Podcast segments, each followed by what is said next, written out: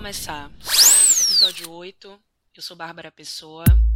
Esse foi o único episódio, né, que eu achei é, já desde o anterior, já desde o número 7, desde o episódio 7, quando eu terminei de gravar o 7. Olha como eu tô cansada, repetindo, repetindo e repetindo. Vamos nessa. É, quando eu terminei de gravar o episódio número 7, esse número místico, cabalístico, hum. É, eu achei que eu já tinha o tema do episódio 8, e aí eu fiquei bem tranquila. Falei, nossa, já tem o próximo episódio, tá tudo certo, isso nunca tinha acontecido. E foi justamente quando eu achei que eu já tinha o episódio que eu não tinha o episódio. Então eu tô aqui super cansada, o tema era outro. Fiquei dois, três dias tentando desenvolver esse tema, não deu em nada. Eu nem sei porque eu pensei nisso, né? E agora eu estou aqui fazendo sobre uma coisa que não era, mas vai ter que ser, porque isso é a vida, interprete do jeito que lhe for melhor.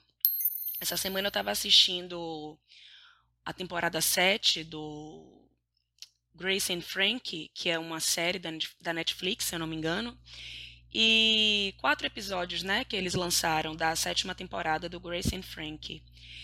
E aí, lá no meio da temporada, no meio do episódio, gente, estou muito cansada, estou percebendo que eu estou errando as palavras. Estou me tremendo um pouco, né? Um dia cansativo de uma professora do ensino básico. Vamos nessa. É, lá em um dos episódios, a Grace, é Grace? Acho que é Grace. É, o marido dela está preso. E aí é, vai rolar um julgamento lá no tribunal, não sei o quê. E aí o cara, eu não lembro direito agora, que eu realmente estou cansada, mas o cara faz alguma coisa assim. Ah, tá. Quando ela vai para o tribunal, ela já está numa crise. Assim, na verdade, antes dele ser preso, ela já está numa crise se ela quer continuar com ele ou não. Mas aí, se eu não me engano, ele é preso e aí ela se sente culpada de terminar com ele, com ele preso, alguma coisa assim. E aí, quando ela vai lá encontrar com ele, não sei se no tribunal ou se fazer uma visita, né, na cadeia, ela diz que ela vê ele de um jeito diferente né? Ela chega em casa contando para a amiga e eu acho que para os outros lá da série, os outros personagens, ela chega contando que viu, né, o ricaço dela, que é um cara super rico, esse marido dela que está preso, de um jeito que ela nunca tinha visto antes e que isso encantou, né? Que isso fez com que ela olhasse para ele de uma maneira diferente. Quando eu vi esse episódio ou essa esse episódio dentro do episódio quando eu vi essa situação dentro do episódio, eu fiquei pensando, meu Deus, ela já estava decidida, né? Ela já estava, é, enfim, desgostosa, ela já não queria talvez essa relação, sei lá o quê. Mas bastou ela ver a, o cara de uma maneira diferente que isso mexeu com ela. E me deu a sensação, quando eu estava assistindo, de que nós, mulheres, falando de uma maneira bem geral e falando da perspectiva do machismo, do patriarcado, que é o que rege, que é o que estrutura a nossa sociedade, então não é de uma perspectiva pessoal sobre você ou sobre mim, né, que nós mulheres estamos sempre à espera da mudança do outro, né? E do homem, falando da, da perspectiva da heteronormatividade mesmo. Então, o, o cara tá ali fazendo várias coisas que nos deixa duvidosa ou desgostosa sobre se a gente quer ou não ter aquela relação. Mas se o cara se propuser a mudar, a gente vai achar bom e vai querer. Ou seja, a gente sempre está esperando essa mudança. Como eu falei em algum dos episódios aqui, a gente sempre está disposta a dizer para o cara: olha, se você fizer terapia, eu continuo com você. Ou melhor, eu só vou continuar com você se você fizer terapia. Ou eu só vou continuar com você se você fizer isso. Eu só vou continuar com você se você fizer aquilo. A gente sempre está na expectativa de que o outro mude. E aí, Grace, ou foi Frank, Grace, eu acho, é, bastou ela ver, ela que já estava assim, sem querer, né, o cara mais, etc. Bastou ela ver ele se comportar de um modo diferente que foi, que foi o suficiente para ela mudar de ideia em relação ao que ela já vinha pensando e amadurecendo em, é, em relação a, ao que ela tinha com esse cara. É, dito isto, hum. eu devo dizer também que eu estava conversando com uma amiga esse final de semana e aí, em algum momento, eu vou fazer um paralelo entre minha amiga e Grace and Frank, não me cobrem isso agora, porque eu estou realmente muito cansada. É, e essa minha amiga falando: ai, Bárbara, eu escutei seu podcast, o episódio lá, Homens Me Fazem Delirar. E eu acho que não é bem assim, porque eu acho que a gente às vezes tem sim que ensinar o cara, porque a gente também aprende com os caras e a relação é essa troca. É, então eu acho que parará, parará, parará não é bem assim caixinha de fósforos, de fósforo. E aí, é, eu preciso então delimitar, né? Quando eu falo que a gente pode se relacionar com homens, como eu falo no último podcast, a gente pode se relacionar com homens sem precisar ser professora desses homens, eu não estou falando isso de uma maneira abstrata, né? No sentido de, ah, eu não quero ensinar nada para esse cara, ele que venha pronto e está tudo certo. Ou, eu não tenho nada a aprender com esse cara, logo eu não quero ensinar nada. Não, eu não estou falando de uma maneira, de uma perspectiva assim, abstrata. Ensinar nada, aprender tudo, ensinar tudo, aprender nada. Eu estou falando dentro hum dessa estrutura, né, já que aquele episódio inclusive fala muito do patriarcado, etc. Eu não quero ensinar para esse cara sobre machismo, né? Eu não quero ensinar para um homem de 40 anos que ele não pode sujar o vaso quando ele faz xixi, né? Ou que existe uma escovinha do lado da privada que ele usa caso ele suje o vaso lá por dentro, né? Que ninguém é obrigado, e aí eu vou ter que ser bem escatológica, sei lá se a palavra é essa, hum. Que ninguém é obrigado a ver o resto do cocô dele no vaso. E isso parece tudo muito. Ai, me poupe, né, amiga? Isso aí é de boa. É claro que não. Mas isso é muito comum. Isso é muito corriqueiro. Então eu vejo minhas amigas reclamando disso até hoje. Ai, fulano vai no banheiro e pinga o xixi. Ai, fulano não lava prata, essas coisinhas assim. E é disso para pior. Então eu estou citando isso porque isso Parece até que já foi ultrapassado ou sei lá o quê. Mas eu estou querendo dizer o seguinte: todo mundo tem alguma coisa, ou todo mundo pode ter alguma coisa a aprender com todo mundo. Né? Eu tenho muito, eu posso ter muito a aprender com uma amiga, com um amigo, com um namorado, com alguém de minha família, um irmão, uma irmã, um tio, um pai, uma mãe. E todas essas pessoas podem ter alguma coisa a aprender comigo. Quando eu falo que a gente não precisa ser professora, é a gente ensinar para o cara o tempo inteiro: cara, isso é machismo. Cara, isso é, sei lá, amadureça, né? Vai procurar o que fazer. Eu realmente acredito que não. Eu acho que os caras são muito atrasados e que eles têm que correr atrás do prejuízo deles mesmo. E que enquanto a gente ficar fazendo esse papel, os caras não vão se sentir é, não vão se, não vão se, é, tô, tô sem vocabulário, não vão se engajar realmente nessa questão, porque não é uma necessidade deles, sempre é uma necessidade nossa, né? Então é, vou trazer mais uma coisa para poder depois fazer o link de tudo, eu espero, hum. né, sobre esse, é, esse podcast, esse episódio de hoje, que eu falei, falei até agora e não falei nada, mas vamos nessa. É, então, estou delimitando, estou fazendo as delimitações. Falei de Grace Frank, essa coisa de estar tá sempre à espera da mudança do outro, ai que saco, tenho mais o que fazer. Falei da minha amiga, né, que trouxe esse feedback ótimo, mas que agora estou fazendo a delimitação do que é não ser professora, não estou dizendo que a gente não tem nada a aprender ou a trocar com o outro, pelo amor de Deus, porque a gente precisa também especificar o que é que a gente está falando sobre o quê. Estou falando de machismo, estou falando de patriarcado, para chegar numa, numa situação situação que me aconteceu ontem. Né? Ontem eu li de uma de uma amiga no Instagram que ela postou um, uma ela publicou ela desculpa compartilhou um post do É o País e aí gente se eu for assim muito burra ou muito desinformada ou muito desatualizada podem me mandar também os feedbacks ou, ou, podem me julgar também, assim, silenciosamente. Eu sempre achei que o El País fosse um site ou uma, uma plataforma né, de informações é, boa. Bom, legal, né? Eu conheço alguns colunistas lá que eu gosto, etc. Mas, enfim, é essa matéria que eu vou falar aqui agora, né, que eu vi ontem a partir desse compartilhamento de uma amiga, quando eu fui ler realmente a matéria, eu falei, gente, será que esse site presta mesmo? Será que eu estou desinformada, desatualizada? O que é que está acontecendo, meu irmão? É, é, a matéria que é o seguinte, uma amiga minha publicou, né, publicou não, compartilhou essa, esse post no Instagram, do Instagram do El País, que, cujo título era o seguinte, a solidão das mulheres inteligentes. E aí minha amiga perguntou lá no Instagram dela, esse título é problemático, sim ou não? E aí sim, o título é super problemático, né? A solidão das mulheres inteligentes, que tipo de inteligência? Inteligência em relação a quê? Que mulheres são essas? Enfim. Inteligentes é uma coisa muito vaga, eu acho sim o título problemático. Antes de ler o a matéria, me pareceu problemático o título. Hum. Tudo bem. E aí eu fui abrir, né, o, o post para ler o que dizia lá no, no corpo do texto, para ver se eu também ia ler ou não no site do El País. E aí, no corpo do texto, eu vi que não tinha nada a ver o assunto que estava sendo abordado né, com esse título, A Solidão das Mulheres Inteligentes, não tinha nada a ver com o que eu tinha pensado que era. O que é que eu tinha pensado quando eu li isso?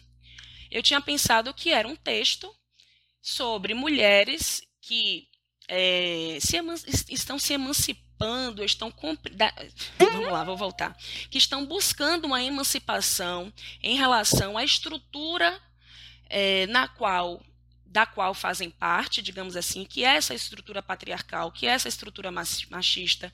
Então, essas mulheres que vão compreendendo essa estrutura e buscando essa emancipação, elas acabam é, encontrando determina, é, determinada solidão, digamos assim, porque elas passam a não querer ou a poder não dialogar com determinados aspectos do patriarcado.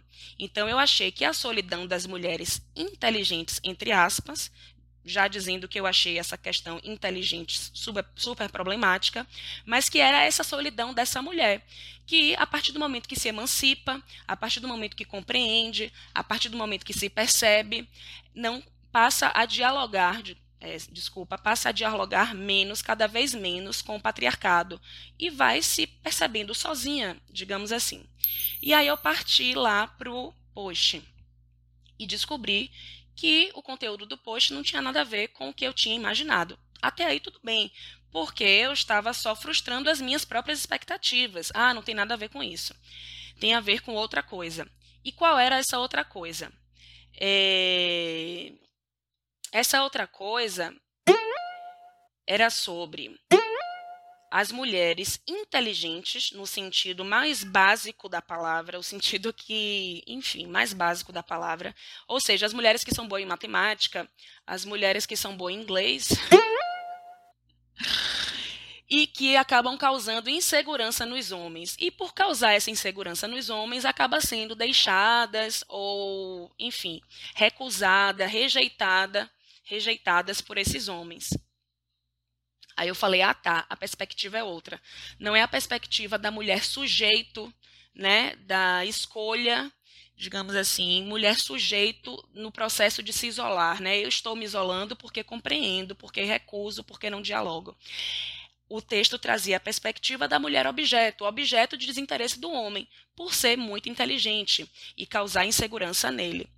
E essa perspectiva me cansa um pouco. Eu falei, ah, tá, entendi. É sobre isso. É, antes de continuar, e aí provavelmente sem seguir nenhuma linha de raciocínio possível, eu vou voltar um pouco para dizer assim, ah, como é que não dialoga com o patriarcado, né? É muito privilégio uma mulher não precisar dialogar com o patriarcado.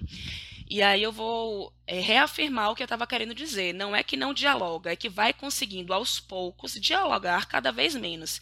Então, assim, se você tem um chefe que é super escroto com você, que te sacaneia, né, que é machista, que te assedia, etc e tal, e você percebe, na grande maioria das vezes você não vai poder dizer simplesmente me demito, né? Porque não vou passar por isso, não vou dialogar com isso. Não. É, a gente sabe que não é assim que funciona. Ou muitas vezes a gente não tem nem suporte, nem condição de fazer uma denúncia na empresa ou no local, sei lá, no lugar de trabalho que a gente está. Então, é, eu sei que não existe uma, uma, emancipação completa em relação a isso, mas eu acredito sim que à medida que a gente vai compreendendo, a gente vai criando é, condição de dialogar cada vez menos com é, o que nos chega em relação à nossa troca, digamos assim, com esses homens que fazem parte da nossa vida. Então so, é sobre os não diálogos, os não diálogos possíveis que eu estou falando, para não dizer que tipo assim, ai me poupe, né? Só uma mulher idiota como Bárbara para dizer que a gente tem condição de não dialogar com o patriarcado. Eu sei que não. Eu estou falando de é, porque senão também, gente, qual é o sentido da gente compreender que o patriarcado existe, se não criar estratégias de emancipação em relação a ele, estratégias possíveis, que não são completas, que não são plenas, infelizmente, né? A gente não tem condição plena de não dialogar com o patriarcado. A gente sabe que 99,9 das mulheres não tem condição plena. É, então, eu não estou falando disso, né? Eu não sou idiota. Mas é, compreendo também que o sentido da gente compreender, compreendo também, compreender, compreendo também que o sentido da gente se dar conta da estrutura e da gente ir se percebendo dentro dela é a gente criar estratégias para dialogar com ela realmente só quando necessário, né? Fale somente o necessário, mulheres trabalhando. Tô brincando. Certo. Então o texto, assim, não era o que eu pensava, o, o, título é problemático e a perspectiva também me cansa, né? Porque vai colocar a mulher nesse lugar de objeto de desinteresse, quando eu achei que era a mulher que se desinteressa, né? Justamente por estar se emancipando. E aí o texto começa assim, ou logo no início diz o seguinte: Teoricamente, a inteligência da mulher atrai os homens, mas na prática lhe causa insegurança. Eu pensei, problema deles, né? Lhes causa insegurança, problema dele. Aí fala: ainda hoje persiste uma parcela de homens que ficam inseguros ou que sentem sua masculinidade questionada quando estão diante de uma mulher brilhante, que é essa mulher inteligente, bem-sucedida, que ganha mais, etc, etc, etc. É isso, né? Problema deles. É... E tudo isso para falar o quê, né? Que eu acho que a gente não reflete sobre esse lugar de tipo assim, ah, se ele mudar, eu quero, se ele não mudar, eu não quero.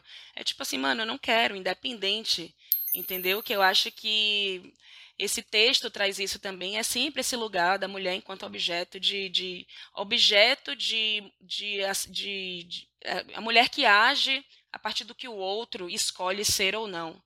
Né? E aí esse final desse texto do El País, que eu realmente não sei nem se eu deveria estar citando, porque é um texto tão bobo, vai cair naquele lugar que fala assim. Ela já, o texto começa falando da solidão da mulher. Né? Então, ele vai, está se referindo, sim, a questão do machismo, do patriarcado, etc e tal. Mas aí o final do texto, ele vem assim, coloca uma coisa em terceira pessoa, como se estivesse falando de qualquer coisa, e nunca é sobre qualquer coisa. E eu comecei citando a minha conversa com minha amiga, eu comecei citando a série, e sobre a importância de delimitar sobre o que a gente está falando, porque senão a gente faz como esse texto, que começa falando da solidão da mulher, para tratar do machismo, para dizer como os homens se sentem inseguros com a mulher brilhante, com a mulher inteligente, mas o texto ele termina, ele é finalizado com uma gran, um grande tom de terceira pessoa, como se a gente pudesse falar de tudo e não falar de nada. As mudanças da sociedade são tão profundas que também estão afetando as dinâmicas entre o homem e a mulher, o que nos obriga a administrar novos, novos medos. Nos obriga a quem? A Bárbara, ao homem e à mulher. Todo mundo tem que saber. Tem, todo mundo é obrigado a saber administrar novos medos. Tipo assim, cara, mas quem está inseguro porque o outro é brilhante, não é a caralho do homem. Então, assim, sabe? Aí lá vem esse tom aí de, de como se estivesse falando com criança. Sabe? Ó, oh, criança, o importante não é competir, é participar. Hum. Parece que está falando isso, só que a gente está falando de pessoas adultas, né? Aí continua. E para combatê-los bem, é necessário melhorar o autoconhecimento a fim de ganhar confiança e segurança em si mesmo, e não pelo que o outro faça ou diga. Vamos continuar falando como se fosse com crianças. Olha, a gente precisa confiar na gente mesmo e não ficar, né, se, se precisando do olhar do outro, etc e tal. Porque o texto não termina dizendo, olha, os homens precisam realmente cuidar disso aí, que é um problema deles, principalmente. Não responsabiliza quem é que tem que se cuidar mesmo, quem é que tem que lidar com essa insegurança mesmo. Também é importante educar, se educar em inteligência emocional desde a infância. Tipo assim, ai, velho, tá bom, de forma que tanto os homens como as mulheres possam se preparar para novos papéis sociais que irão viver. Ai, cara, você começou o texto dizendo que a solidão das mulheres, né, e como, enfim, e no final não responsabiliza ninguém. Eu acho que a gente continua se responsabilizando nessa transformação do outro. E para o homem nunca é urgente se transformar. Para o homem nunca é colocado como para ele tem que se ele tem que lidar com essa questão, sabe? É, essa busca desse autoconhecimento aí é vai, vai te catar. E obviamente precisamos abrir novos diálogos dentro dos casais para encontrar os pontos de conexão e de colaboração, e não os de competição. Só assim aprenderemos a superar as dificuldades que todos e todas enfrentamos. Hum. Pois é, as dificuldades que todos e todas enfrentamos de maneiras desiguais, né? Porque todos enfrentam de uma maneira e todas enfrentam de outra maneira e todos de outras maneiras. Então, é isso, né? A gente parece que tem medo de jogar para o homem a responsabilidade de lidar com o próprio machismo. Eu acho que é isso que Grace and Frank, eu acho que é isso que é minha amiga, eu acho que é isso que o, que o El país deixa nítido para mim. É sempre essa coisa assim, ah, a gente precisa todos juntos unir das mãos. Na hora de se fuder e de ser oprimido, ninguém me dá a mão, né? Ninguém dá a mão a ninguém. Então, gente, é isso. É... Agora que eu voltei a dar aula, eu prometo que eu já entendi que não dá para fazer o podcast de última hora porque eu estou muito cansada. Se eu não falei coisa com coisa, eu me responsabilizo. E vamos ser, vamos ser incisivo, vamos ser objetivo, vamos ser direto, né? No que a gente precisa ou não precisa fazer.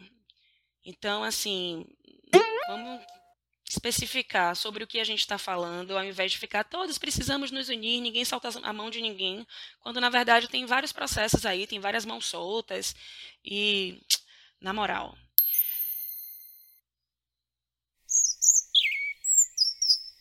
Então vou terminar esse então vou terminar esse episódio com a seguinte frase. Não.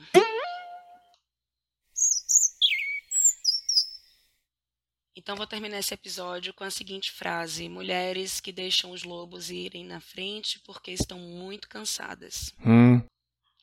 Ou seria mulheres que deixam os lobos ir na frente irem.